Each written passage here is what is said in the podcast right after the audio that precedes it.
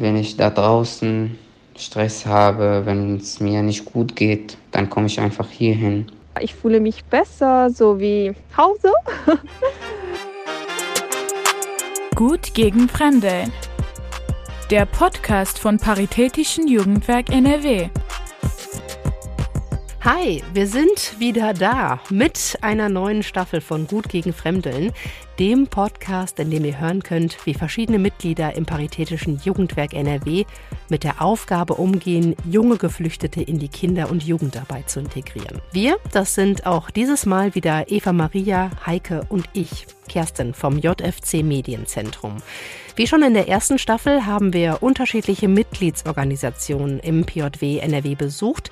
Wir haben uns von der täglichen Arbeit dort berichten lassen, haben gehört, wie jungen Geflüchteten geholfen wird, hier in Deutschland Fuß zu fassen, welche Angebote dafür funktionieren, wo es aber vielleicht auch Schwierigkeiten gibt und welche Perspektiven sich für die Beteiligten öffnen. Es ist Demokratie. Die müssen das Gefühl haben, die haben Rechte, die dürfen mitbestimmen. Zu integrieren bedeutet auch, sich zu öffnen. Die Kinder werden einfach so gesehen, wie sie sind. Also keine Heidschnucke denkt, ah ja, du bist jetzt aus Syrien, da gucke ich dich jetzt anders an. Eigentlich wollen wir alles Gleiche. Wir wollen in Freiheit und Frieden leben. Wir haben aber auch erneut erfahren, wie essentiell wichtig das Sonderprogramm des PJW NRW für die Mitgliedseinrichtungen ist dass sie darauf angewiesen sind und dass sich durch die finanzielle Unterstützung des Landes Nordrhein-Westfalen erst bestimmte Möglichkeiten ergeben haben und auch noch ergeben können. Der Fördertopf ist unglaublich wichtig. Ohne den könnten wir die Arbeit nicht so tun, wie wir sie tun. Gut gegen Fremdeln hat einen zusätzlichen Öffnungstag möglich gemacht.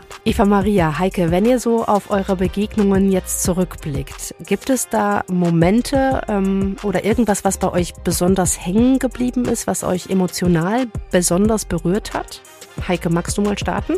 Was mich wirklich tief beeindruckt und berührt hat, das war die Begegnung mit Alex und Rahim. Alex, sie ist Erlebnispädagogin und macht Projekte mit den Kindern aus der Katernberger Siedlung. Die Katernberger Siedlung, die ist wirklich regelrecht isoliert. Also die Zuwanderer, die da leben, die kommen kaum raus und es kommt auch keiner rein. Und das hat eben auch ähm, Auswirkungen auf die Kinder, die da auch unter sich sind. Und Alex ist für die Kinder sozusagen das Fenster zur Welt. Sie holt die Kinder da ab und äh, besucht mit ihnen zum Beispiel den Ziegenmichelhof und andere Einrichtungen des Ziegenmichels, damit sie auch einfach mal was anderes sehen als ihre eigene heruntergekommene Siedlung und auch merken, dass man sich bewegen kann. Ja, und Rahim, der ähm, ist inzwischen 18 Jahre alt. Und Rahim hat mir erzählt, dass Alex in seinem Leben ganz viel bewirkt hat. Also er macht jetzt seinen Hauptschulabschluss nach 10. Klasse. Er hat schon Praktika gemacht in der Altenpflege, im Kindergarten. Er will jetzt eine Ausbildung machen. Er will raus aus der Siedlung, ist auf dem besten Weg dahin und sprüht auch regelrecht vor ähm, Lust, das Leben zu entdecken. Und was er mir eben auch erzählt hat, was mich auch nochmal so angerührt hat, ist, dass er das, was er über Alex gelernt hat, versucht, an die anderen Kinder in der äh, Siedlung weiterzugeben, ihnen auch Mut zu machen, die Welt zu entdecken, sich was zu trauen, rauszugehen und ihnen ein Freund zu sein. Wow, sehr schön. Eva Maria, hast du auch solche Momente erlebt? Was hat dich ganz besonders emotional gepackt? Also ich bin jedes Mal bewegt, wie viele verschiedene Angebote es erstmal gibt und mit wie viel pädagogischem und auch persönlichem Engagement die Fachkräfte vor Ort sich dafür einsetzen, sich dafür sehr engagieren, den Kindern und Jugendlichen ein ja wirkliches Zuhause zu schaffen, ihnen ähm, Gelegenheit zu geben, sich wirklich frei zu entfalten und sich zu entwickeln. Und das unterstützt natürlich auch immer die Familien und integriert sie. Das sind ja jetzt alles sehr positive Eindrücke. Ähm, Gab es denn irgendetwas auch, was euch vielleicht ja geschockt hat oder was ja was, wo die negativen Seiten aufgeploppt sind?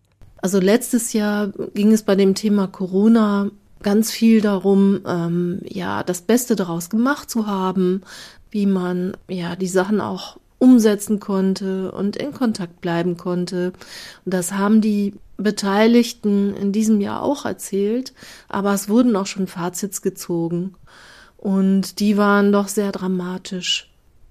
Also, dass Kinder wirklich gelitten haben und Defizite haben, ähm, schulisch ja, Rückstände, die vielleicht gar nicht mehr einzuholen sind, entwickelt haben. Und das finde ich, schon sehr tragisch zu hören. Und da ist, glaube ich, die Jugendarbeit auch noch mal mehr am Ball, weil sie einfach die persönlichen Kontakte haben.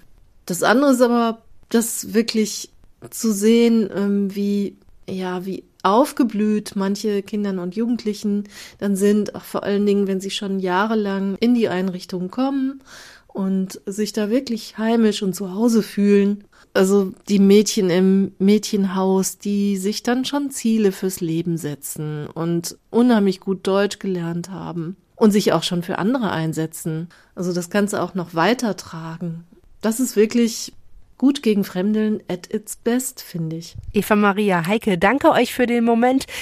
Ja, und wenn ihr jetzt neugierig geworden seid, dann klickt schon jetzt auf Abonnieren, dass ihr ja keine Folge verpasst.